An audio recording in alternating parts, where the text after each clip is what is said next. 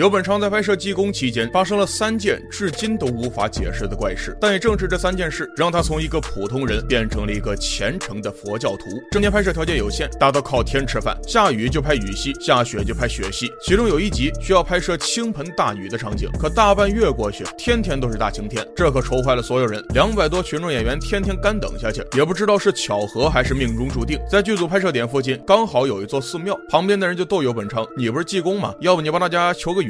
游本昌也是死马当活马医，真去寺庙求佛祖下雨。您猜怎么着？没想到真的发生了奇事他刚祈祷完没多久，天空真的下起了雨。据剧组人员回忆说，当年真的只有拍摄的片区下了雨，其他地方仍然是晴天。这可把所有人都惊讶了一整年。如